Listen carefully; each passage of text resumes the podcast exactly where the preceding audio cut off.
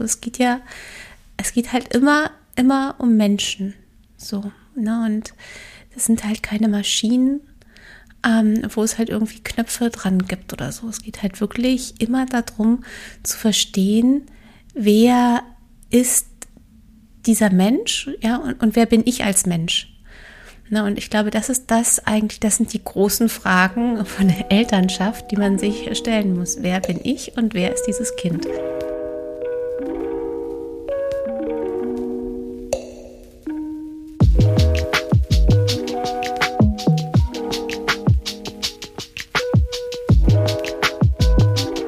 Hallo, ihr Herzensmenschen. Herzlich willkommen zu Ein gutes Gespräch, dem Podcast von Ein guter Plan.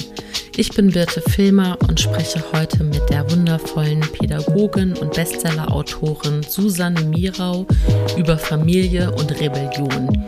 Viel Spaß beim Zuhören, nehmt euch was mit. Jetzt wirklich. Hallo, liebe Susanne. Hallo, liebe Birte. Das ist ganz toll. Ich bin sehr geehrt von deinem Besuch, habe ich dir schon gesagt. Und ich hatte gestern das Gefühl, oh, wenn wir jetzt so ganz amerikanisch wären, das wäre so eine Arena, dann würde ich dich so ankündigen wie heute in meinem Podcast The One and Only Susanne Mirau. Das wollte ich gerne machen.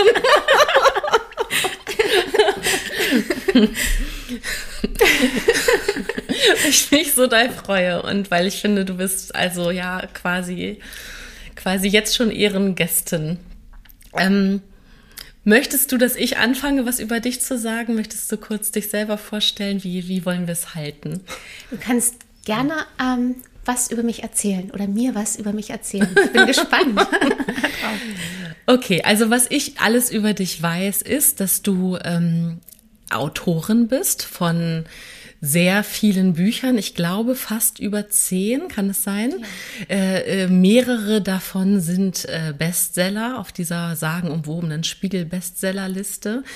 Ähm, das sind alles äh, Bücher aus dem, im weitesten Sinne aus dem pädagogischen Bereich. Dein letztes Buch ist aber vor allen Dingen ein feministisches Manifest, New Moms for Rebel Girls. Das ist jetzt gerade ganz frisch draußen.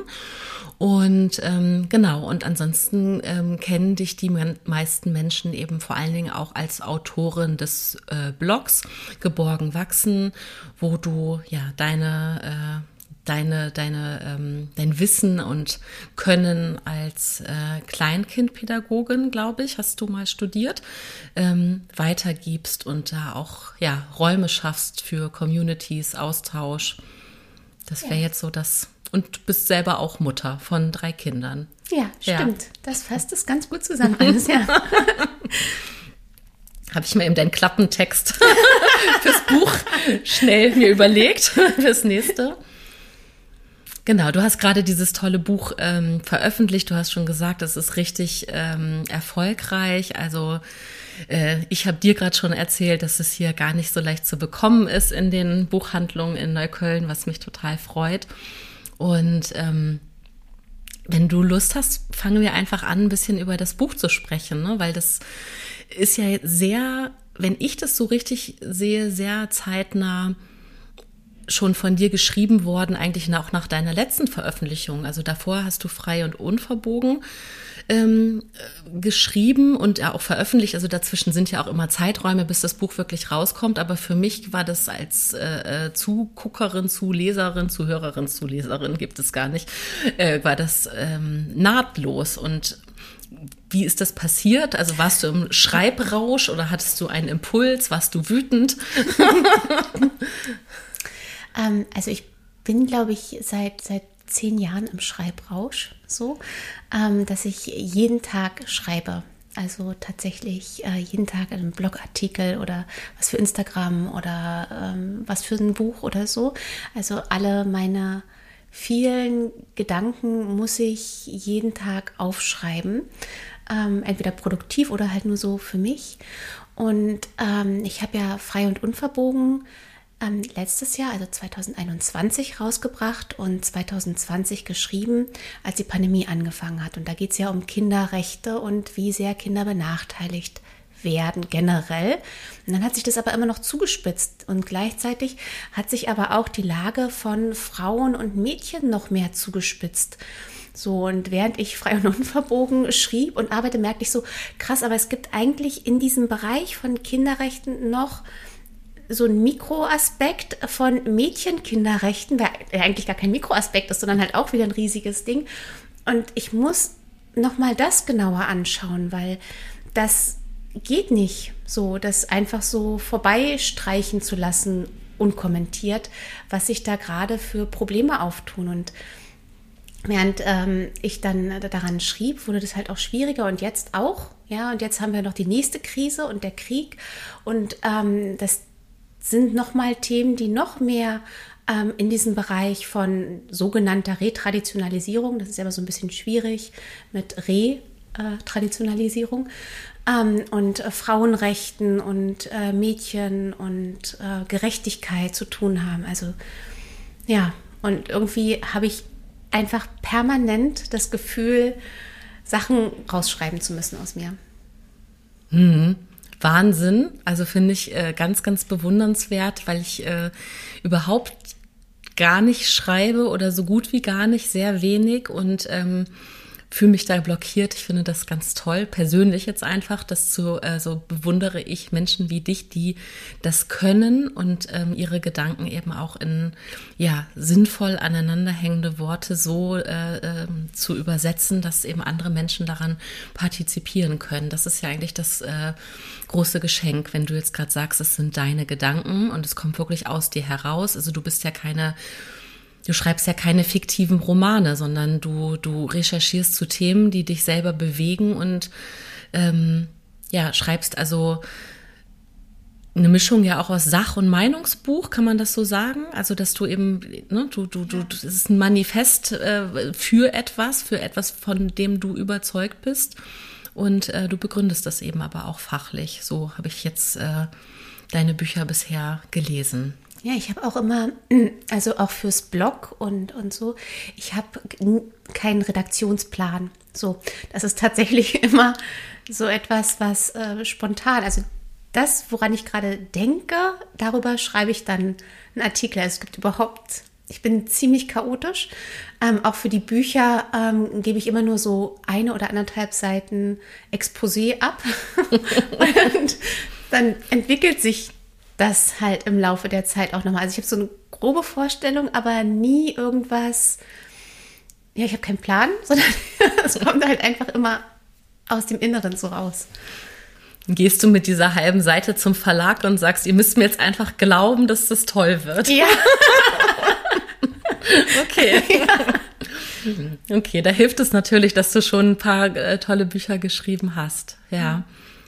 Okay, und du schreibst halt dir nicht, genau, du sagst, du hast keinen Plan, du überlegst dir nicht irgendwie in den nächsten, in der KW 43 schreibe ich zu dem und dem Thema, sondern du bist in, ja, also du nennst es chaotisch. Ich würde sagen, es ist ja auch eine, also ich würde es jetzt intuitiv nennen, ne, dass du, dass du eben ähm, ja auch, auch das Selbstvertrauen besitzt ähm, dass, dass auch es immer genug Inhalt gibt. Also das ist ja eigentlich was, ich finde es total schön.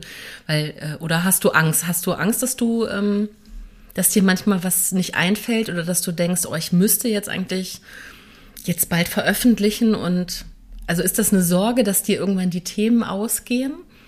Ähm, nee. Also tatsächlich nicht. Ich habe ja ähm, auch so eine Liste mit, mit Buchthemen, über die ich noch Bücher schreiben möchte. Die führe ich immer so parallel. Wenn mir so, also das ist schon wieder was, da muss ich doch mal ein Buch drüber schreiben. Ähm, also das glaube ich nicht. Manchmal ist es natürlich so, dass ich merke, ähm, also dass so dieser Social Media Druck dann da ist, dass ich merke, okay, ich habe jetzt ein paar Tage lang nichts geschrieben äh, für Instagram oder so und ich müsste jetzt eigentlich, weil der Algorithmus, bla. Ähm, und das ist was Nerviges, so, aber andererseits ähm, kann ich auch nicht. Also ich kann nicht unter, unter Druck. So, es muss halt tatsächlich ähm, da sein als Thema, weil sonst, klar könnte ich jetzt irgendwie so Fachartikel runterschreiben, weil ich ja ganz viele Fachbücher gelesen habe und sowas alles. Mm, aber ich kann nicht in der Weise schreiben, in der ich schreibe, wenn ich schreiben müsste, ähm, sondern nur vom Gefühl her. Also wenn es so einen Funken gibt, der sagt, jetzt mach das. Mhm. Und ich habe gerade das Bild dazu, dass ich denke, das passt eigentlich doch auch perfekt zu, zu all dem, was du über uns generell als Menschen und, und, und eben auch über, über das Heranwachsen unserer Kinder sagst. Wenn du jetzt sagst, ich müsste, weil der Algorithmus das will. Und ich habe gerade gedacht, äh, who the fuck ist der Algorithmus? also, dass man dem huldigen muss. Und das kann man ja, finde ich, total schön übersetzen und übertragen in überhaupt diese ganzen man müsste und sollte. Also das ist ja, kann man ja universell, warum, ne, das darf man nicht, das macht man nicht oder man sollte und hätte und ähm, und das ist ja eigentlich, also ich, ich, für mich bist du ähm, für mich bist du ja auch eine, eine ähm, totale Revolutionärin. Also das ist, ihr habt in den letzten Tagen meine Freude auf dieses Gespräch schon auch wild in meinem Freundes- und Bekanntenkreis geteilt und gesagt, ich freue mich so, ich kann da, wir nehmen ein Podcast-Gespräch mit Susanne Mirau auf und es gibt natürlich auch Menschen, die äh, äh, kinderlos sind und, und deswegen auch deinen Namen gar nicht kennen und nicht wissen, wer du bist und ja, wer ist denn das und warum freust du dich so? Und dann habe ich nämlich gemerkt, dass mir das, also dass das was ist, was ich mir gerne, was ich gerne voranstellen wollte. Bevor, das habe ich vorhin fast vergessen, ein bisschen bei deiner, äh, bei deiner Vorstellung, dass ich eigentlich nämlich finde, dass du eine, eine totale Revolutionärin bist und, und, und das einfach nur auf das Fach der der Pädagogik erstmal gelegt hast, jetzt eben auch noch erweitert äh, äh, zu äh, feministischen Themen oder generell ja auch zu politischen. Aber das, was ich rauslese aus all deinen Inhalten, ist ein ganz großer Drang, auch Dinge zu hinterfragen. Warum machen wir das so, nur weil es immer schon so war? Und was wollen wir denn eigentlich wirklich? Und was will ich selber und was wünsche ich mir für meine Kinder? Und ähm, und, und, und also das ist auch, dass da ein ganz großer philosophischer Gedanke und ein, ein Drang des Ergründens und des Dekonstruierens dahinter steckt. Und du dir glücklicherweise dich dann damit auf ein, ein Fach, äh, äh nämlich des, des, des, des, äh, der, des Kinderheranziehens irgendwo beschränkst in Anführungszeichen, weil es ja sonst ähm, sonst äh, sonst könnte man ja das total, äh, sonst würde es ja explodieren. Aber wenn man es auf alles anwenden kann, aber das ist das, was ich zum Beispiel einfach aus deinen Texten immer ziehe und lese, dass da ganz viel Revolution und ähm, Anstiftung zum selberdenken vor allen Dingen und selber fühlen drin ist. Oh, das berührt mich total. Das ist ähm, sehr schön. Ähm, ich habe ja schon gerade gesagt, ich habe dein Buch quer gelesen, das neue Buch, weil es jetzt so frisch ist, habe ich es noch gar nicht ganz geschafft. Ähm, und weil du gerade Retraditionalisierung gesagt hast, da ich bin nämlich bei ein paar Stellen hängen geblieben, wo du genau das ähm, thematisierst und auch sagst, na ja, ähm, es gibt eine Textpassage, da sagst du, dafür, dass es seit Jahrtausenden so und so war, mh, mm, sind wir vielleicht doch schon relativ weit gekommen. Und dann habe ich mich gefragt, weil das was ist, was ich mich, ähm, was, was ich auch bei anderen historischen Betrachtungen mich frage, ob eigentlich, wie weit eigentlich die Geschichtserzählung wirklich bei uns richtig ankommt. Ist das so?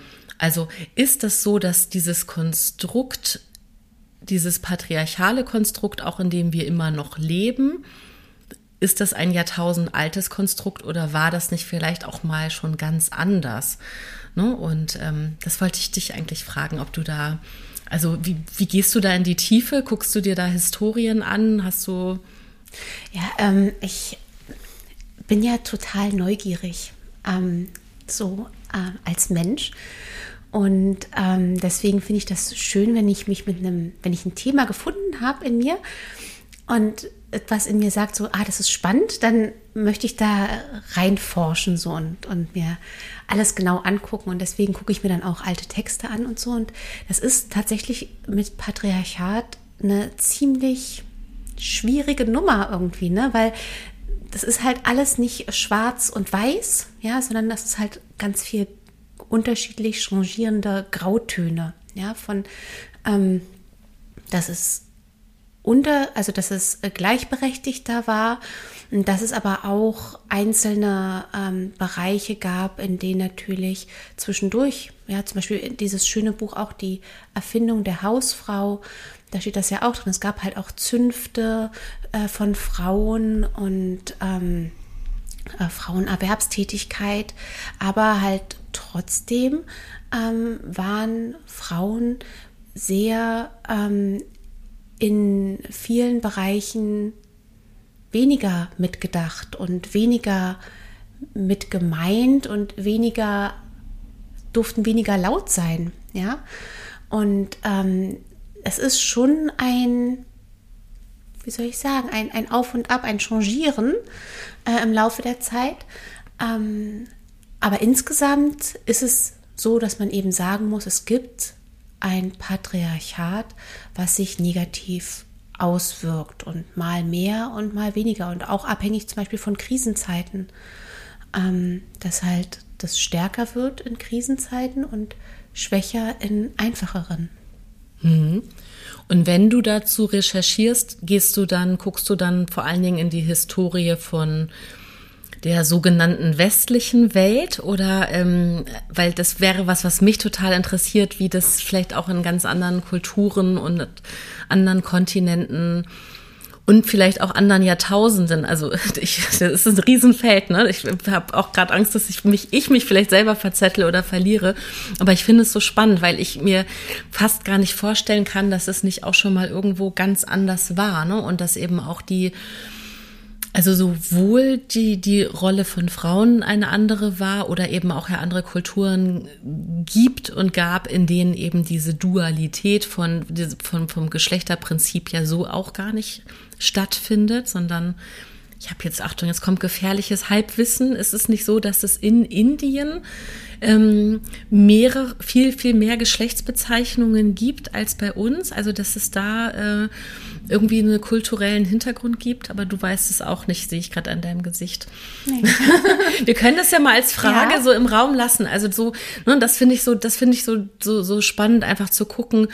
Ist es nur die Erzählung, das, was wir irgendwann mal hier in, in in unserer äh, ähm, mitteleuropäischen deutschen Welt in den in den Geschichtsunterricht in unseren 80er 90er Schuljahren, die wir wahrscheinlich ähnlich äh, ungefähr haben, gelernt haben oder gibt es nicht vielleicht ganz andere Dinge, die wir nicht wissen ne? und wo wo einfach ähm, Familie anders gelebt wurde, wo wo ähm, ja gar nicht Geschlecht, also Geschlechterrollen per se, gar nicht die Rolle der Frau, sondern einfach Geschlechter an sich ganz anders definiert wurden oder anders gefühlt wurden.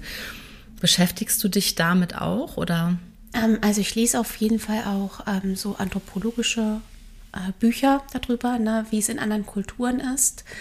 Ähm, aber ich finde das schwierig, also weil ich bin ja halt Pädagogin und ähm, ich misstraue dem dann immer so ein bisschen, wenn es nur so aufgeschrieben ist von Leuten, weil das ja alles, was halt dann solche Bücher betrifft, das ist ja auch immer ähm, geprägt durch den eigenen Blick so, ne? Also es gibt halt ja äh, so Bücher, die sagen, ja, und ähm, die das so idealisieren, wie in anderen Kulturen Kinder begleitet werden. Ja, und dass die halt ähm, länger gestillt werden, dass die äh, länger getragen werden oder so. Und dann fehlt oft die andere Seite zu sagen, ja, okay, die werden getragen, weil am Boden halt auch viel mehr giftige Tiere sind, ja, oder die müssen ja gestillt werden, weil es vielleicht ähm, keine andere Nahrungsmittel gibt oder die dann mit ähm, ungesundem Wasser zubereitet werden müssten und so. Also das ist, finde ich dann manchmal so ein, schwierig, dass das so ähm,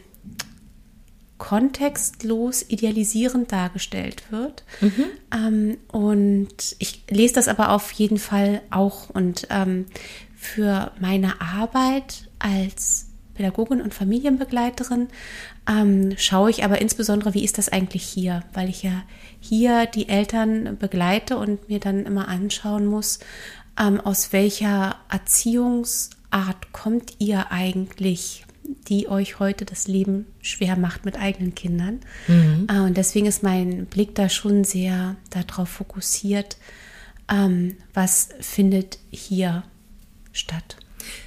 Das machst du auch immer noch. Also du bist noch aktiv auch als, als ähm, Familienratgeberin, Begleiterin, arbeitest du auch. Genau, oder? also ich habe jetzt im, vor einem halben Jahr habe ich gesagt, dass ich keine Beratung mache. Ähm, und habe aber vorher immer noch online dann Beratung gemacht während der Corona-Zeit. Ähm, das lag aber daran, also einmal an der persönlichen Überlastungssituation halt mit drei Kindern und Homeschooling und Bücherschreiben, ähm, aber auch, weil ich gemerkt habe, dass ich meinem eigenen Beratungsanspruch ganz oft nicht gerecht werden konnte, weil momentan die Rahmenbedingungen so schlecht sind für Familien. Ne, und die kommen dann mit Problemen zu mir, ähm, wo ich dann nur sowas wie so ein Tropfen auf dem heißen Stein helfen kann. Ja, also dann ähm, bei bestimmten Themen, ne, ist, zum Beispiel, es gibt Streit um das und das immer wieder. Ja, und dann ähm, schauen wir nach, warum ist denn das so? Und eigentlich liegt es daran, dass die Familien momentan überlastet sind, dass sie zu wenig ähm, Unterstützung haben, dass es keine therapeutischen Angebote gibt und so. Also es sind ganz, ganz viele Sachen und ich kann ihnen dann nur helfen, jetzt kurz für den Alltag.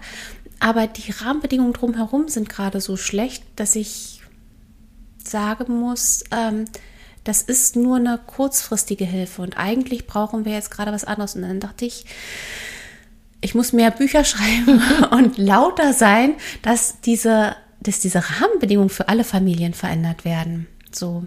Und damit kann ich denen momentan mehr helfen, glaube ich, ähm, als in den einzelnen Beratungen. Und dann verweise ich die halt an ganz, ganz tolle KollegInnen, ähm, die halt Beratung machen. Aber ich muss meine Kräfte dafür einsetzen, zu sagen, Leute, das ist hier gerade familienpolitisch echt, echt ganz kacke.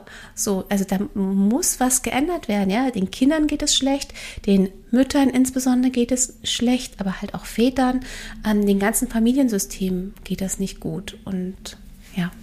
Mhm. Aber eigentlich, ja, und natürlich kommt halt über Social Media kommen ja auch immer Fragen. Ja, also so, mh, hm, mein Kind isst jetzt gerade keine Beikost, ist das schlimm? Und so, also solche Sachen kommen ja auch ständig über alle Kanäle.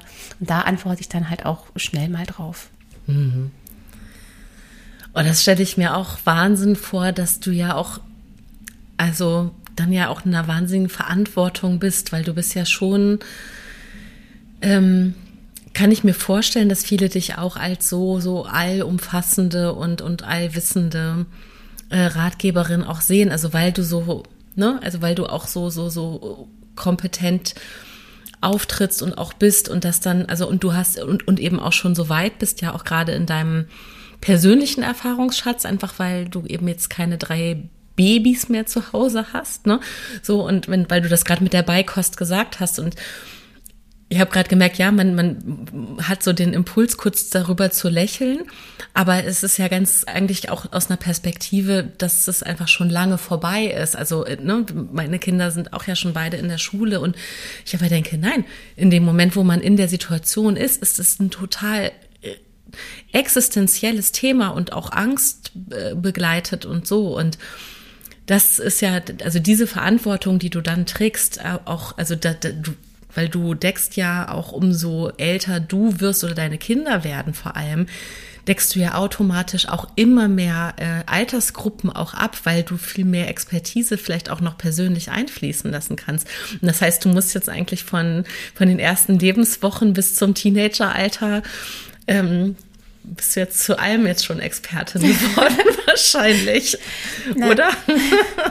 Na, ich finde es schon wichtig, ähm, so die eigenen Grenzen zu kennen und da nicht drüber zu gehen. Also zu, zu wissen, ähm, ich bin zum Beispiel keine Expertin für ähm, hochsensible Kinder, ja, oder für ähm, Neurodiversität. Ja, und natürlich weiß ich etwas darüber, aber ich muss, wenn dann solche Anfragen kommen, auch klar sagen, das tut mir wirklich leid.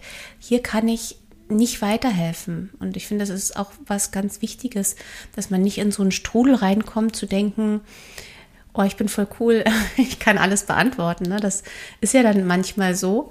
Ähm, und, und da halt ganz, ganz klare Grenzen zu ziehen. Also so wie halt zum Beispiel, dass ich gesagt habe, ich kann jetzt gerade keine Beratung machen, weil ich meinem eigenen Anspruch an helfen können momentan nicht gerecht werde. So. Ähm, und also es, und ich versuche auch zu trennen, ähm, die persönlichen Sachen, die ich halt weiß als Mutter von schon groß werdenden Kindern und schon jetzt diese Woche einem Teenager-Kind dann.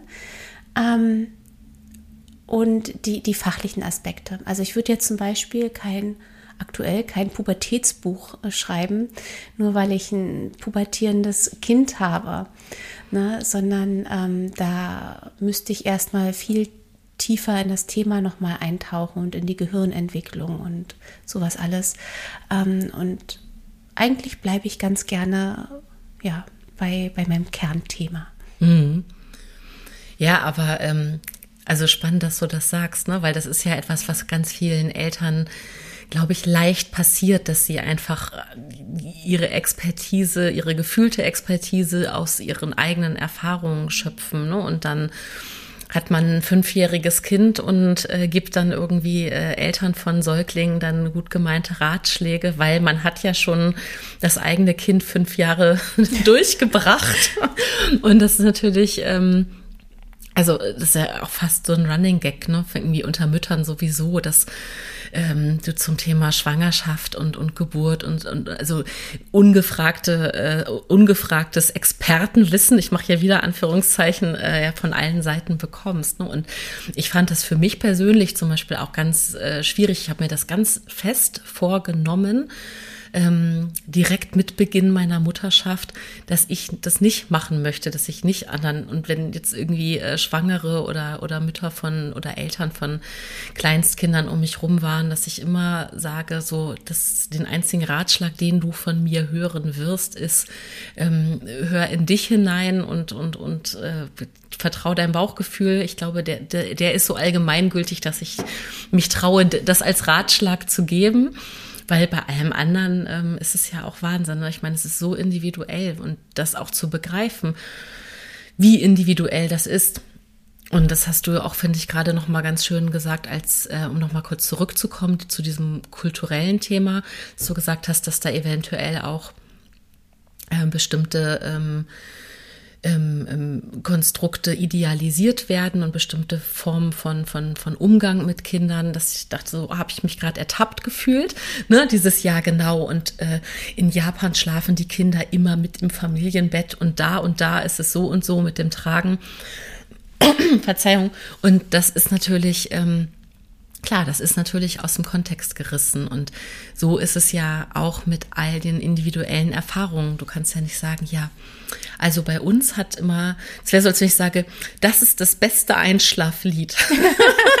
so, ne? Also ja. das wäre ja auch so, ja, für wen denn? Ne? Also erstmal muss es ja schön klingen, wenn es bei der Person, die es singt, Ne? Und vielleicht klingt es beim Papa schöner als bei der Mama und dann muss es dem Kind gefallen und manche Kinder mögen vielleicht gar keine Lieder oder was auch immer. Ne? Und mhm. irgendwie das auch einfach zu begreifen, finde ich jetzt auch wieder aus einer persönlichen Perspektive als Mutter auch sehr befreiend. Also wenn ich das so für mich erkenne, dass es das einfach, es gibt nicht dieses eine Richtige. Ne, es gibt nicht diesen einen richtigen Weg. Das ist natürlich und und gleichzeitig macht es einen wahnsinnig, wenn man so gerne eine Bedienungsanleitung ja. hätte, einfach und sagt, okay, welchen Knopf muss ich jetzt drücken? Und bitte, Susanne, schreib ein Pubertätsbuch mit Anleitung. Das wäre so toll, wenn man dann da reingucken könnte und sagen würde, ja, auf Seite 73 steht, was man macht, wenn das Kind keinen Bock mehr hat, zur Schule zu gehen oder mhm. was auch immer. Ja oder die Eltern beschimpft oder was auch immer. Mhm. Ja, das ist natürlich, das wäre toll. Also hätte ich mir auch gewünscht für meine Kinder. Aber leider ist der, der Weg nicht so einfach. Ne? Also es geht ja, es geht halt immer, immer um Menschen. So. Ne? Und das sind halt keine Maschinen, ähm, wo es halt irgendwie Knöpfe dran gibt oder so. Es geht halt wirklich immer darum zu verstehen, wer ist dieser Mensch, ja, und, und wer bin ich als Mensch? Na, und ich glaube, das ist das eigentlich, das sind die großen Fragen von der Elternschaft, die man sich stellen muss. Wer bin ich und wer ist dieses Kind? So, und darauf kann man dann Wege finden. Aber Pauschallösungen gibt es einfach nicht. Mhm.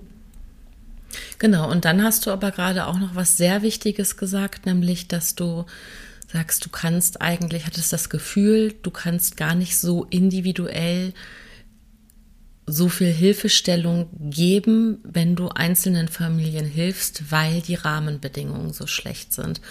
Und das finde ich ein ganz, also das ist ja zum Glück schon auch viel thematisiert worden, gerade in den letzten zwei Jahren.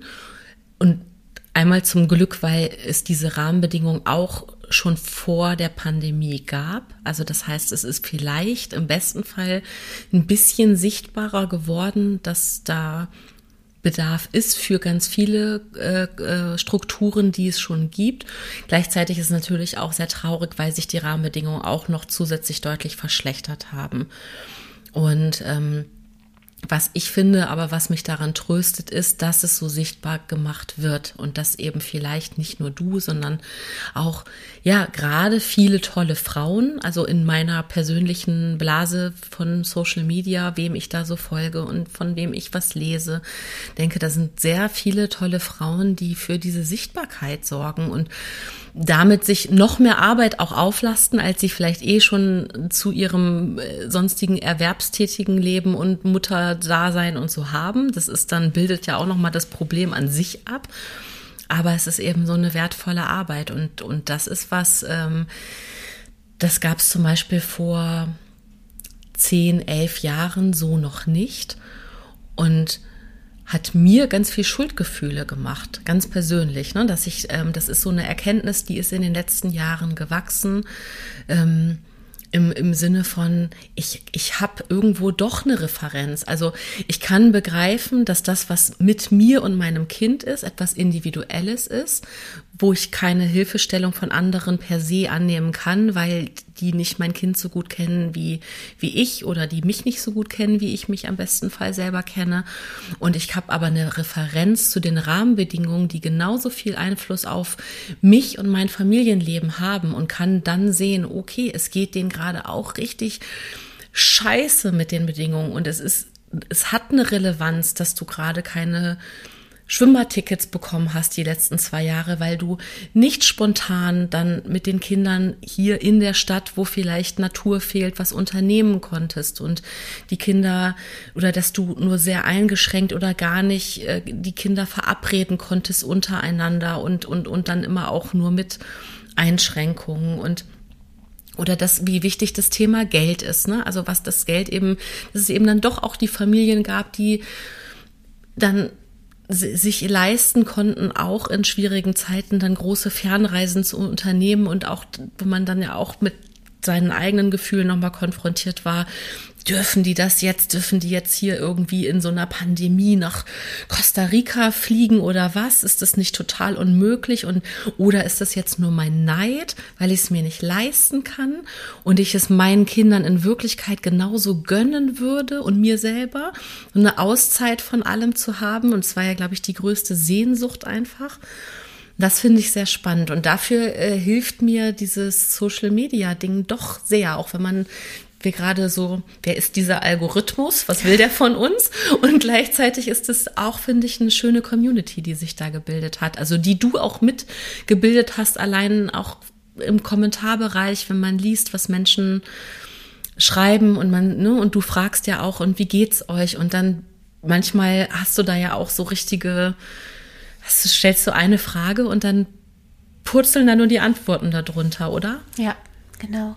Und ähm, aber ich glaube, dass es wichtig ist, dass wir über die Sichtbarkeit hinaus noch kommen. Ja, und das ist etwas, womit ich mich gerade so beschäftige, dass, ähm, dass, diese, dass diese Bedingungen einfach geändert werden müssen. Und ich frage mich die ganze Zeit, wie, wie kann das sein? Ja, wir sind, wir sind da, wir sind in unseren äh, Kanälen laut, ja, aber es reicht leider nicht So, wir sind äh, zu wenig laut, ja. Und das sind wieder bei dem Rebellischen, dass ich so denke, so, nein, verdammt nochmal, wir müssen doch irgendwas machen können, ja. Wir müssen halt irgendwie, wir müssen streiken oder durch die Straßen ziehen ja, oder schreien vor dem Kanzler. Ich weiß es nicht, weiß, aber ich denke die ganze Zeit, es kann nicht sein, weil es wird sich nichts ändern. Ja, Kinder, Familienpolitik ist nicht wichtig genug im Vergleich zu den anderen Sachen. Ja, und das haben wir gestern kam erst gerade äh, die Nachricht, dass äh, der Etat für äh, den Bildungssektor jetzt äh, gekürzt wurde. Ja, und das ist halt natürlich eine Katastrophe nach zwei Jahren Pandemie, ähm, wenn dann auch noch, und wir wissen, dass es sich negativ ausgewirkt hat und gerade auf äh, schon benachteiligte Familien negativ ausgewirkt hat. Und die brauchen jetzt ganz viel noch mehr Unterstützung, die brauchen mehr Lehrkräfte, die brauchen andere Angebote. Und dann kürzen die halt das. Und dann denke ich mir, das kann doch wohl nicht wahr sein, ja? so du darfst Hals. auf den Tisch schauen. Los. so Der ist massiv. Hau rauf kann ich denn machen? Wo kann ich denn jetzt was hinschmeißen aus Wut darüber? Einfach an, über diese Ungerechtigkeit. So, es ist, ich bin manchmal so fassungslos über diese Ungerechtigkeit und das aber gleichzeitig als Eltern bist du ja, du bist halt Elternteil. Du musst, du kannst ja nicht sagen, so, ähm, heute äh, gehe ich streiken. Du musst immer dich um die Kinder. Es muss halt Menschen geben, die sich um die Kinder kümmern. Und deswegen kann man gleichzeitig halt nicht in einen Generalstreik gehen. So, ne? Und das ist, finde ich, eine ganz schwierige Situation. Also, wo kommt die Kraft für eine Umwälzung daher? Hm. Ich mache da sofort mit. Also ich bin, äh, ähm, ich, ich, ich bin ausgeflippt vor Wut, als ich gesehen habe, dass der rot-rot-grüne Berliner Senat ähm, die, die, diese, diesen Verfügungsrahmen für die einzelnen Schulen, die hatten einen Verfügungsrahmen von, ich glaube, 25.000 äh, Euro pro Jahr pro Schule ne, ähm, auf ich glaube, 5000 runtergekürzt. Ja, Berlin ist ja ganz schlimm dran jetzt. Ungefähr, ja. ungefähr so, so sind die Zahlen, ja. Also, ne, plus minus 3000 in, äh, aber unfassbar. Also, und das waren eben, das waren Gelder, wo, ich meine, du kannst davon nicht mal eine komplette Vollzeitstelle schaffen für irgendeinen Pädagogen oder irgendwas, ne? Also du, du, ähm, was willst du jetzt mit drei oder 5.000 Euro machen? Also da kannst du ein paar Bleistifte kaufen, aber du kannst ja nicht mal irgendwie was sanieren, du kannst ja nicht mal irgendwie einen richtigen Schulgarten anlegen, weil du das Personal nicht hast. Und ich bin wirklich ausgeflippt, als ich das gelesen äh, habe. Ne? Wie kann man die Gelder der Schulen kürzen? Also das ist, das ist so unfassbar, dass man wirklich genau das Gefühl hat, was du gerade beschrieben hast. Wo, wo kann ich was einschmeißen? Welche Scheibe darf ich irgendwie hier mit der Nachricht, seid ihr noch ganz dicht? Möchte man irgendwo in eine Scheibe werfen? Und ich weiß es auch nicht. Ich wollte dir nämlich gerade die Frage stellen, Susanne, wie? Wie machen wir das? Ja, was tun wir? Und im Endeffekt, ich glaube, genau das, was du gesagt hast, ist wichtig. Das können gar nicht die Eltern alleine leisten. Und das ist vielleicht, um jetzt so einen ganz kleinen Bogen nochmal zum Feminismus zu schlagen, wo klar ist, ähm, es reicht nicht, wenn Frauen äh, sich für Feminismus einsetzen, sondern da gehören die Männer genauso dazu. So ist es eben auch mit den Eltern und den Nicht-Eltern. Ne? Also was, was Eltern brauchen, was Kinder brauchen, sind starke Bündnisse und Verbündete. Und ich glaube, das ist, also ich weiß auch noch nicht wie, ne? aber das wäre, glaube ich, so der einzige Ansatz zu sagen, wirklich, Leute, wir brauchen mehr mehr Patenschaften für solche Themen. Wir brauchen wirklich, keine Ahnung, und wenn es Großindustrielle sind, die, die sagen so, ich, ich, ich widme mich dem jetzt so, wie, wie, wie sich manchmal Menschen, die einfach irgendwann zu viel Geld haben und Langeweile sagen, na gut, jetzt fange ich endlich mal an, mich in meinem hochbetagten Alter dem Tierschutz zu widmen und, und, und weißt du so, also wie man das macht, weiß ich auch nicht. Diese Frage gebe ich raus an alle Menschen, die uns zuhören. Aber ich finde, das ist genau die zentrale Frage. Wie kann man diese Sichtbarkeit, die zum Glück jetzt da ist, wie kann man die wirklich in, in, in was Aktives umwandeln und wie kann man was aktiv verändern? Ich finde, das ist so spannend. Das ist eigentlich eine ganz ähnliche Frage auch wie äh, in Bezug auf, auf die Klimakrise. Ne, also ich habe auch dieses Buch gelesen, wie heißt das? Äh, wie man eine Pipeline eine Pipeline in die Luft jagt. über, über, na, über, über Ökoterrorismus und so. Also, ne, also über die große Frage, wie schafft man es, Gesellschaft zu verändern, die keinen Bock hat auf Veränderung, ja? Und natürlich, das ist halt so, äh, Klima, ja, oh, voll anstrengend, ich kann nicht mehr Auto fahren und ich kann nicht mehr mein Fleisch essen und weiß ich nicht, ja, was die Leute halt alles dann, dann sagen. Und so ist es halt bei Kindern auch. Wir haben da halt einfach generell ja schon das Problem, dass wir eine Generation haben, also einen Erziehungswechsel, der stattfindet, wo halt viele auch sagen, ich verstehe überhaupt nicht, warum ihr so weich und verwöhnend mit den Kindern umgeht. Ne? Und das ist schon mal ein Thema, äh, was es schwer macht, äh, da Verbündete zu finden, ja, weil das halt alles so weich ist und die müssen da halt härter jetzt sein. Das sieht man ja auch jetzt gerade wieder an den Nachrichten, ja, dass ja immer wieder gefordert wird, ja, und wir waren viel zu weich die ganzen Jahre und so. Ich glaube, das ist halt das eine Problem. Und dann halt das andere, warum sollte ich mich für Kinder einsetzen, wenn ich keine Kinder habe? Na, das ist halt eine langfristige Perspektive. Ähm, aber viele Menschen gucken halt kurzfristig auf das, wie es ihnen jetzt geht und auf ihren Wohlstand und warum was Unbequemes machen wenn das überhaupt nichts für mich persönlich bringt. So und das, ja, ich habe keine Lösung dafür. Das ist nur das einerseits ein bisschen pessimistische drauf gucken, aber andererseits auch, na, jetzt erst recht. Ja. jetzt hat sie doch auf den Tisch gehauen. ja. Ich würde mich jetzt mal trauen, das nochmal als These so rauszuhauen, dass diese, diese nicht Sichtbarkeit von Kindern oder auch das Ignorieren von, von, von Kinderrechten und Entfaltungspotenzial, also dieses Nicht-Schaffen für, Nicht-Schaffen dieser Räume, dass das, warte mal, ich habe einen ganz klugen Gedanken, ich muss versuchen, den gut äh, zu formulieren. Man, ich fange noch mal woanders an. Man sagt ja auch, dass, ähm, dass Menschen so, wie sie mit dir reden, dass das auch die Stimme ist, wie sie mit sich selber reden. Und, und vielleicht ist das gesellschaftlich betrachtet, so wie die Gesellschaft mit Kindern umgeht, spiegelt eigentlich wieder, dass die Gesellschaft auch gar nicht liebevoll zu sich selbst ist. Also, dass wir uns als Gesellschaft auch gar nicht das, diese Freiheit und das Entfaltungspotenzial ähm, eingestehen, zugestehen. So, das, das ist irgendwie so ein, so ein, so ein Grundgefühl, weil auch als du gerade gesagt hast, ja, manche Menschen haben gar keine Kinder, warum sollten die sich für Kinder einsetzen? Allein die Trennung zwischen, also wir sind alle Menschen, wir sind alle Lebewesen, also überhaupt die Trennung von dem, diesem Ganzen, ne, das ist so, so absurd. Ich finde, es gibt schon eine Trennung zwischen Kindern und Erwachsenen, die man aber auf ganz vieles anderes übertragen kann, nämlich diese Schutzbedürftigkeit. Also es gibt eben verschiedene ähm, Stati, ist das die Mehrzahl von Status? Äh, Stadien auch in, in, im, im, im Leben, wo man ein, äh, verschiedene ähm, Grade von, von Fürsorge und Schutz benötigt. So, und absurderweise ist es ja so, dass man mit der höchsten Schutzbedürftigkeit äh, ähm, in diese Welt geboren wird und dann es sich verselbstständigt und man Ange Verantwortung dazu gewinnt. Und das ist eigentlich der Unterschied, aber der ist ja auch eher, der ist ja fließend, das ist ja nicht, nicht der Klickschalter Kind Erwachsener, sondern es geht ja um Fürsorge und und, und Räume schaffen und Potenzialentfaltung und eben, eben dann das, das, was ich dir am Anfang gesagt habe, was ich bei dir immer so mitlese und raushöre. Worum geht's denn eigentlich? Was wollen wir denn erreichen als Gesellschaft? Ne? Weil man immer sagt, ja, die Kinder haben jetzt so viel Zeit verloren in den Schulen, die müssen es jetzt nacharbeiten. Warum?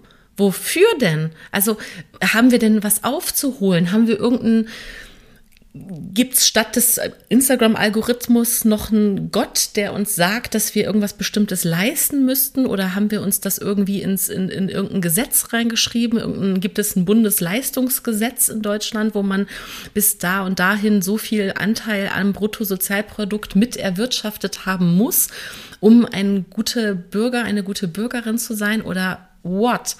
Ne? Und das finde ich eigentlich dieses ganz, ganz krasse von, dieses so sein lassen und, und, und, ne, und weil und das konträr aber zu dem starken Handlungsbedarf, den wir gleichzeitig haben, weil so viel Missstände da sind. Und dass das absurderweise zusammengehört. Also das Loslassen können auch und das Frei sein dürfen und das Entfalten dürfen, finde ich, steht im direkten Zusammenhang zu dem ganzen Katastrophenverhindern-Management, was wir eigentlich brauchen. Ne? Und ähm, ja, so wird es philosophischer Diskurs. Nein, ich finde ich find das total gut, weil ähm, das ist so ein ganz wichtiger Kern, ne? wenn Kinder am Anfang von ihrem Leben ähm, halt diesen Adultismus spüren und darunter leiden, ja, also diese Benachteiligung, weil sie Kinder sind, ist das halt die erste Diskriminierungserfahrung, die sie machen.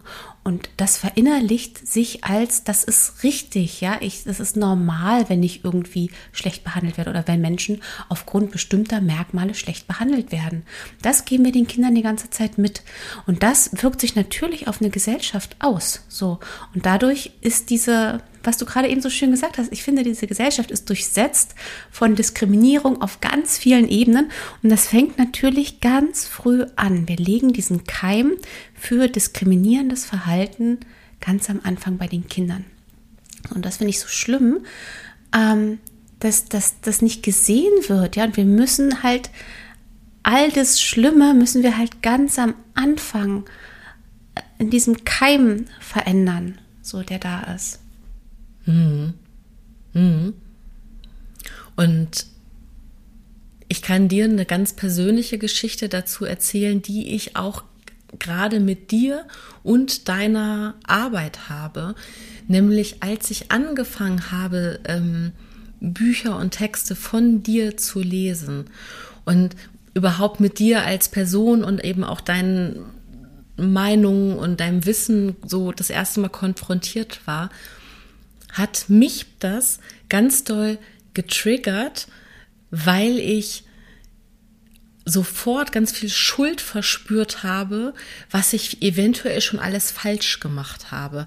Ne? Also weil da war ich schon ein paar Jahre Mutter und hatte von meinem Bauchgefühl eben schon das, also wusste ich schon so, vielleicht habe ich nicht alles so gemacht, wie ich es eigentlich gerne gewollt hätte aus Überforderung, aus Unwissenheit, aus zu wenig Unterstützung, aus was auch immer. Und habe mir das aber auch total ähm, selber so angelastet. Ne? Und dann ähm, mit dieser Erscheinung Susanne Mirau, dieser ganz sanften, lieben Stimme und diesem ganz sanften, lieben Blick und die so, so, so umsichtig und ähm, wortgewandt schreibt, aber auch so, so, so liebevoll dabei konfrontiert zu sein, hat das sozusagen fast, also dieses Schuldgefühl noch mehr verstärkt. Also, dass ich fast so in so, so einen Moment hatte von, jetzt ist eh alles zu spät, weißt du so. Also, also das ist ein bisschen übertrieben dargestellt, aber es gab diesen Moment, ne? Oder, oder ich, ja, auch andere, also andere Bücher, die ich gelesen habe. Eine Freundin hat mir dann zur, zur Geburt meines zweiten Kindes ein Buch von Jesper Juhl geschenkt und da standen Sachen drin, da habe ich mich ertappt gefühlt im Sinne von, stimmt, das, was der da schreibt, so will ich ja gar nicht sein oder das habe ich ja auch schon irgendwie blöd und falsch und doof gemacht. Also ne, auch mit einer Wertung eben auch von dem bisher Geschehenen und ich glaube, dass das ähm, dieses Schuldgefühl, was ja kein Mensch gerne hat, dass, dass, dass sich auch viele Menschen davor schützen wollen und dass das uns daran hindert, ähm, diese Veränderung herbeizuführen. Ne? Also das glaube ich wirklich, dass wenn du sozusagen erstmal eingestehen musst, dass alles schon, wie du bisher gelebt hast, und das ist egal, ob es jetzt um Feminismus geht oder Kapitalismus oder Patriarchat oder Klimakrise oder was auch immer, sagen, ach, bis hierhin war das vielleicht gar nicht so gut und ich wusste es nicht besser und jetzt ändere ich mich. Das ist, das passiert ja nicht so, sondern das ist ja von Schuldgefühl begleitet und auch dann von einem, glaube ich, ganz starken Verteidigungsreflex, dann lieber so zu bleiben, wie man ist und dann lieber das Konstrukt so zu behalten, weil man darin ja bisher richtig war. Ne? Und ich glaube, das ist ähm, die aller, also vielleicht ist das auch noch eine Herausforderung, gleichzeitig zu dem laut sein und Bündnisse schließen und Scheiben einschmeißen, dass wir dabei gleichzeitig auch in dieser kompletten Sanftheit und Vergebung mit uns selbst irgendwie auch sein müssen, um zu erkennen, dass wir auch immer mal wieder irgendwo was falsch machen und dass wir uns korrigieren dürfen und dass es nicht schlimm ist, wenn uns jemand auf irgendwas hinweist auch oder uns was schön, also was anders und besser vorlebt. Ne? Ist ja auch immer schwierig. Also diese Wertung ist ja auch schwierig, aber bei manchen Sachen ist sie eben nicht schwierig, sondern es gibt eben dann doch wieder vielleicht ein ganz klares Wertesystem wie Kinderrechte, an denen man sich durchaus orientieren darf und sollte und sagen, nein, Kinder sollen keine Gewalt erfahren. Das darf man ruhig allgemeingültig sagen. Das ist jetzt kein individuelles Wahrnehmungsding. Mhm. Ne? Ja, ich glaube, das ist auch was wirklich Wichtiges. Also dieses von diesem, äh, von diesem Schuld und Fehlern als negativ behaftet wegzukommen. Also so, sondern dass, dass man das halt normalisiert. Aber das ist ja auch wieder etwas, was ja auch in unserer Gesellschaft so, so schlimm behandelt wird. Nicht gut genug zu sein oder ähm, oft ja hängt das ja auch damit zusammen, gerade im Erziehungskontext eingestehen zu müssen, ich habe falsch gemacht oder ich habe selber das auch falsch erfahren. Ja, ich habe, ich trage Verletzungen in mir ähm, oder ich habe psychische Probleme dadurch, ähm, was in mir ausgelöst wurde und darüber redet man ja eigentlich nicht. Ne?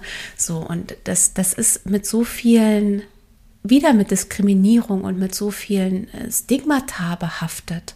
Ja, dass Menschen denken, sie können nicht sagen, ich habe das vorher falsch gemacht und es tut mir leid und jetzt möchte ich es anders machen. Und, oder auch sowas wie, bitte, bitte hilf mir es anders zu machen. Ja, und das ist aber eigentlich total in Ordnung, ja.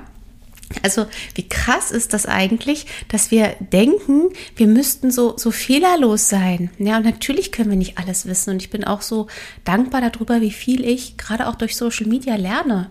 So, ne, weil, weil ich nicht alles weiß und weil ich lerne äh, im Wording da achtsamer zu sein oder irgendwas.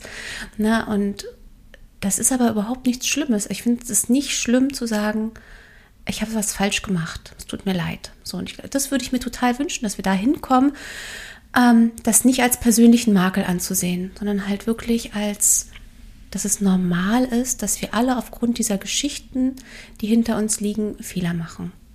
Mhm.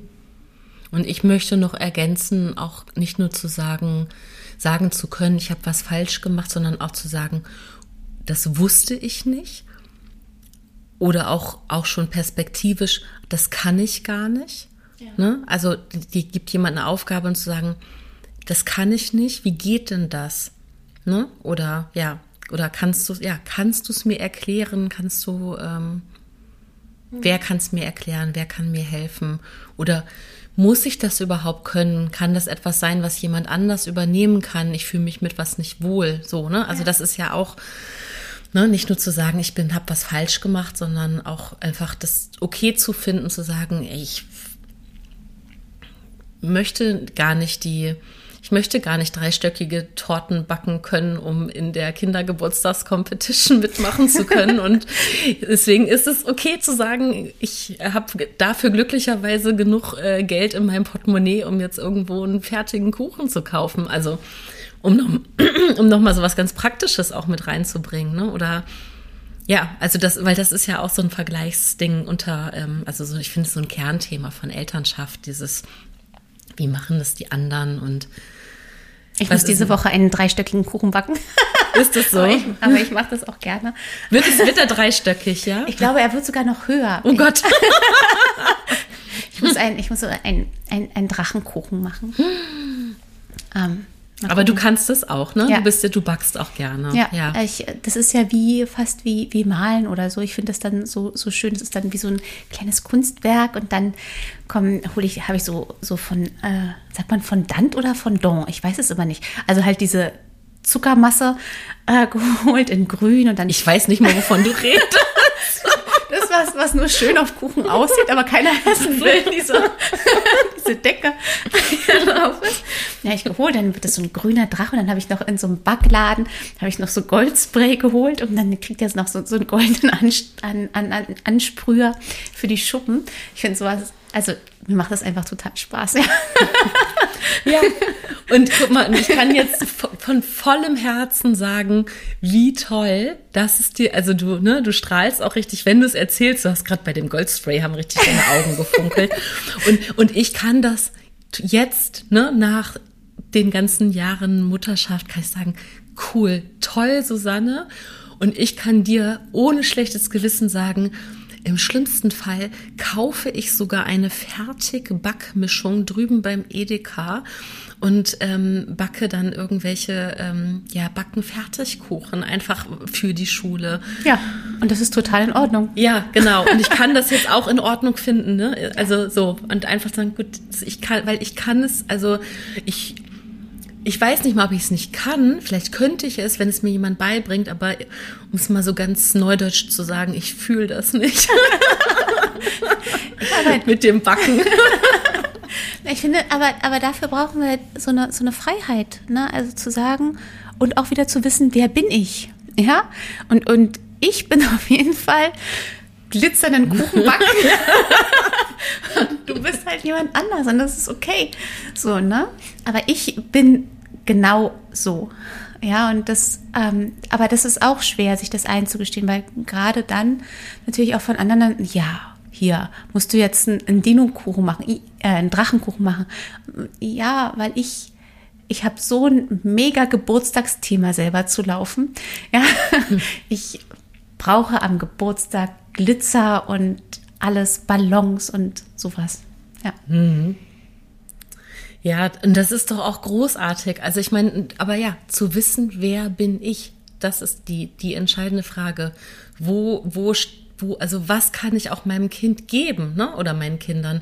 Das ist ja auch wirklich ganz, ganz, ähm, ja, also das weiß ich gar nicht, wann man eigentlich, ob man da irgendwann mal auch so eine Bilanz zieht oder so, ne? Oder ob das eben auch, also beides. Ich glaube, es ist so ein Prozessding und es ist aber vielleicht gibt's, vielleicht sind Geburtstage auch gute Tage dafür, um so diese Bilanz für sich selber zu ziehen, zu sagen, was habe ich denn meinem Kind schon gegeben, was will ich ihm, was will ich ihm noch mitgeben in den nächsten Jahren und ne, also dann auch die eigene Mutterschaft oder die eigene Elternschaft. Ähm, also bei uns ist es immer ganz hoch emotional, ne, vor dem Geburtstag. Also der Abend vorher ist so, da bin ich, also das ist wirklich, da bin ich ganz, ganz dünnes Eis, ganz dünn, dünnhäutig, aber eben auch, auch eine ganz schöne, so eine schöne Melancholie entsteht dann immer. Ne? Wir, bei uns ist so der Geburtstagstisch wird einfach am Abend so vorbereitet in der Küche und ja, auch mit Ballons und Girlande und dem Kuchen und was, ich kann nicht backen, aber ich kann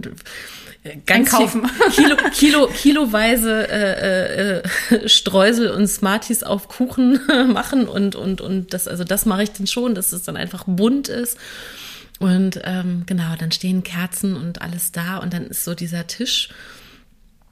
Und dann geht man ins Bett und weiß so, das ist der, der da am nächsten Morgen werden diese Kerzen angezündet. Und das ist auf jeden Fall für mich so ein, so ein kleiner, immer so ein kleiner Bilanzmoment, ne? Sagen so, okay, auf wie viele Jahre blicke ich jetzt zurück? Und da kommt aber eben, da kommen dann auch fast immer jedes Jahr bei beiden Kindern auch alle Gefühle gleichzeitig hoch. Ne? Auch diese, was trage ich schon an Schuld mit mir rum? Was habe ich schon falsch gemacht? Was habe ich vielleicht gut gemacht? Was will ich besser machen?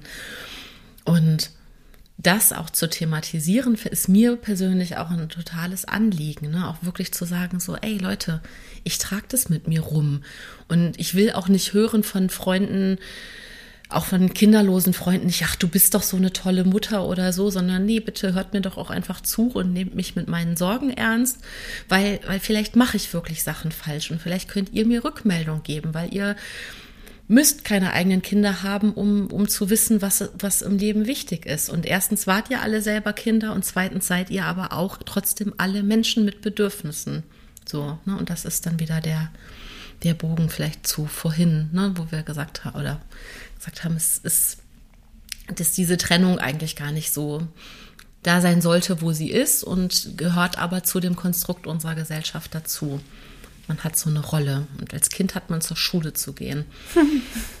Ja. Aber super. darüber könnte ich wahrscheinlich einen ganz eigenen, äh, äh, einen kompletten Podcast mit dir machen mhm. als Serie, was nämlich Rahmenbedingungen äh, von unserem Schulsystem äh, bedeuten ja. für Kinder und Eltern. Ja, Schule, aber Kindergarten auch schon, also alles Mögliche. Das sind ja einfach so viele institutionelle Rahmenbedingungen, die Einfluss nehmen auf uns oder äh, auf die Kinder. Mhm. Also ich kann es jetzt so einmal ganz, ganz unheimlich, also im Sinne von nicht heimlich, sondern sehr öffentlich und sehr laut sagen, das ist mein größter Konflikt, ne? weil du vorhin gesagt hast, wo, wo, was, was, was, wo können wir was verändern und wohin manchmal mit dieser Wut. Und das finde ich zum Beispiel sehr schwierig, dass ich mich da so machtlos fühle, dass ich keinen Einfluss habe auf dieses große Rahmenprogramm Schule. Ähm, das, ähm, ich, da habe ich so das Gefühl, da bin ich jetzt das zweite Mal in meinem Leben mit diesem Augen zu und durch äh, äh, Modus gerade beschäftigt, weil ich mich jetzt erinnere, dass ich den ja für mich selber schon mal komplett durchlaufen habe. Und jetzt durchlaufe ich den wieder und wusste gar, also verstehe gar nicht, wie ich das vergessen konnte, wie krass das ist, weil man so jetzt als Individuum so wenig Einfluss darauf hat, auf dieses Rahmenprogramm. Aber wer weiß, vielleicht können wir noch eine kleine Revolution anzetteln, die von denen unsere Kinder noch profitieren, die so schnell geht, dass sich da in den nächsten ein, zwei Jahren nochmal. Ich, ich hätte es mir gewünscht, ich hätte es mir durch die Pandemie auf jeden Fall gewünscht, ähm, dass, dass da so viel auch an so Säulen vom Schulsystem gerüttelt wurde, dass ich dachte, oh, vielleicht besteht die Chance, auch was Neues da zu kreieren. Ja, na, aber wenn man sich das mal so vor Augen findet, ist es so absurd, dass es diese Schulpflicht gibt und wir Kinder in schlecht ausgestattete, ähm, finanziell benachteiligte Orte schicken müssen, ja, ja, damit sie dort irgendeinen ausgedachten Lehrplan lernen. Na, also so von außen ist es so, hä, was? Also, wie kann denn das sein? Ja, also wenn man alleine, weiß nicht, wie es bei eurer Schule ist, aber wir waren, haben ja auch lange in Berlin gelebt und in, egal welcher Schule irgendeins von meinen Kindern war, wenn ich da auf Toilette mal gegangen bin, äh, ja, da, da willst du nicht, stell mal vor, du musst wirklich jeden Tag bist du gezwungen, da hinzugehen, wo die Toiletten so ausschauen. Äh, wie absurd ist das denn, ja? Natürlich macht das was mit Kindern, dass man sie zwingt, dass sie da hingehen müssen, an, an solche Orte. Ja, also, aber das, wie gesagt, also ja. ein einzelnes Thema, ich sofort wieder ausflippen. Ja, ja, und das finde ich aber auch völlig berechtigt. Lass uns das gerne irgendwann tun. Lass uns gerne irgendwann machen einen Schrei-Podcast mit, drei Meter Abstand zum Mikro, wo wir das Schulsystem beschimpfen. Völlig auch so ganz äh, de destruktiv einfach nur Schimpfwörter schimpfen und alles rausschreien. Ja, und vielleicht auch mit Kindern. Ich finde es ja immer total lustig mit meinen Kindern halt auf dieser e Metaebene über, über Schule zu sprechen, ne? dass sie dann halt äh, gerade in der Pandemie dann manchmal so kam, diese Aufgabe möchte ich nicht machen, das ist nur eine reine Beschäftigung, Mama. Ich so, ja, aber du musst leider, das ist jetzt die Hausaufgabe, wir müssen schon irgendwie was abgeben. Ja, aber das macht überhaupt keinen Sinn, dass ich das mache, weil ich kann die Aufgaben ja schon. Ich so, ja, hm. was willst du sagen? Es stimmt halt einfach. Ne? Ähm, und, und das finde ich schon toll, dann, wenn die Kinder so selber auch kritisch draufblicken können, ja, wenn man den Raum dafür gibt und welches Feedback dann auch von denen kommt. Mhm. Es gibt ähm, so fast so wie so ein kleiner Running Gag in meiner Familie. Ich komme aus einer Lehrerinnenfamilie und ähm, meine Mutter hat mir von ihrem Studium, was sie in den 70er Jahren ähm, äh, vollzogen hat, sagt man das so. Sie hat in den 70ern studiert und so. Äh, da hatte sie einen ähm, Professor, bei dem sie äh, Methodik belegt hat.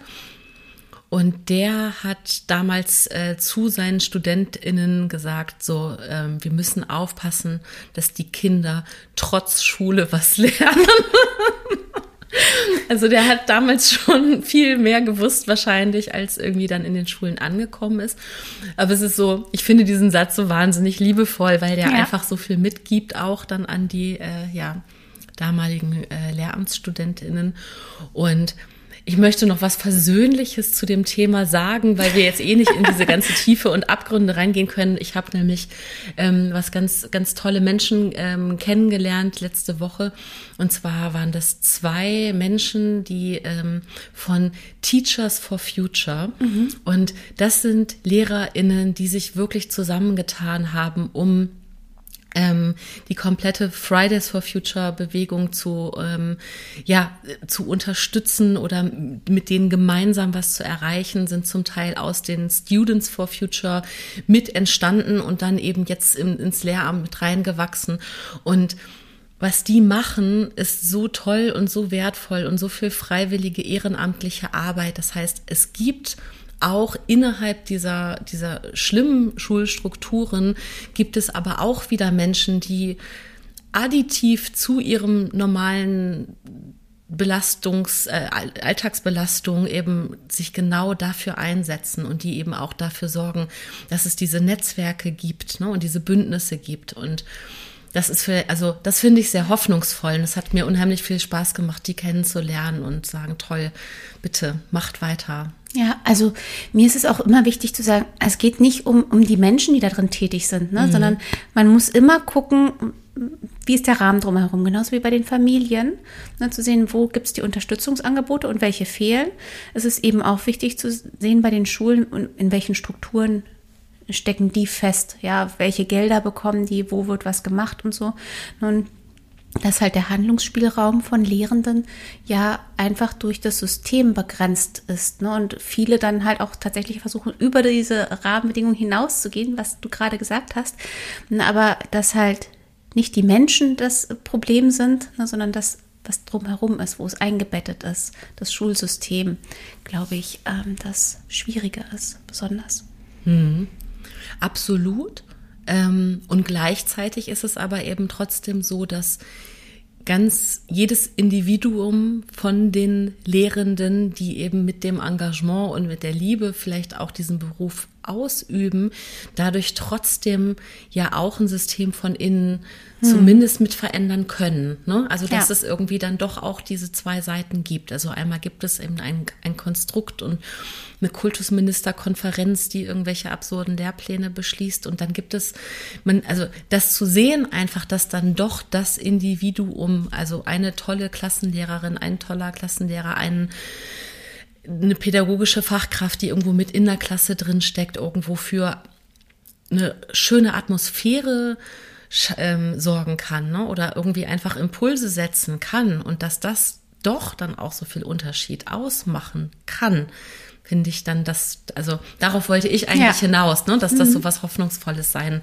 kann und dass es eben auch vielleicht die Ermutigung ist immer für alle Menschen, dass, dass du immer bei irgendwas Kleinem anfangen kannst und dass das nie verloren geht. Ja, also ich glaube, wenn ich nicht ähm, in der neunten Klasse sitzen geblieben wäre und dann wirklich äh, to einen, einen, tollen Klassenlehrer und eine tolle ähm, andere Lehrerin gehabt hätte, hätte ich ja niemals Abitur gemacht. Ja, ähm, und ich hätte wahrscheinlich danach nicht studieren können und ich hätte dann nicht irgendwie Bücher geschrieben. Also da haben in der Schule für mich die, diese Lehrenden den entscheidenden Unterschied gemacht. Und zwar nur einfach, weil die da waren und weil äh, mein Deutschlehrer gesagt hat, dass ich wunderschön schreiben kann und von mir auf die Knie gefallen ist, weil ich einen Text über Liebe geschrieben hatte. Oh nein, oh wie schön. ich krieg sofort Gänsehaut. Und ähm, weil meine Französischlehrerin mir ganz doll geholfen hat, ähm, weil es mir persönlich so schlecht ging. Und wenn die nicht da gewesen wären, glaube ich, hätte ich das alles nie machen können. Dann sage ich denen jetzt ganz persönlich Dankeschön, danke lieber Deutschlehrer, danke liebe Französischlehrerin von Susanne in der neunten Klasse, wo auch immer, ähm, weil genau davon, von diesem Input, den sie in dich investiert haben, diese Energie, die sie in dich investiert haben, profitieren jetzt so viele Menschen, weil du so viel äh, zurückgibst durch deine Arbeit. Hm. Liebe Susanne, ich lade dich hiermit offiziell ein zum ähm, Lass uns äh, äh über Schule schimpfen Podcast. Ich danke dir so sehr. Es ist so schön äh, gewesen, jetzt diese letzte äh, gute, grobe Stunde mit dir. Das ist eine ganz, äh, ich, also genauso wie ich es mir gewünscht habe. ganz toll. Und ähm, ja, ich hoffe sehr, dass äh, alle Menschen, ähm, die uns äh, zuhören, ja, sich, sich auch angestiftet fühlen zur Rebellion und ähm, sich da jetzt gut und mutig fühlen. Toll, toll, dass du mit mir gesprochen hast. Ich fand es auch total schön. Und ich freue mich dann auf die Fortsetzung. Vielen lieben Dank und ähm, ja, ich sag mal Tschüss. Bis bald. Ihr Lieben, vielen Dank, dass ihr bis hierher zugehört habt. Wenn euch die heutige Folge gut gefallen hat und ihr generell Fan von ein gutes Gespräch seid, habe ich eine richtige Herzensbitte. Seit heute Veröffentlichung dieser Folge, nämlich dem 1.4.22, kann beim Deutschen Podcastpreis über den Publikumspreis abgestimmt werden. Wenn ihr also Fan seid, freuen wir uns über jede Stimme von euch. Den Link dazu packe ich euch in die Show Notes, genauso wie alle weiterführenden Links zu Ein guter Plan, zu Susanne Mirau und zu mir. Macht es gut und bis zur nächsten Folge, eure Birte.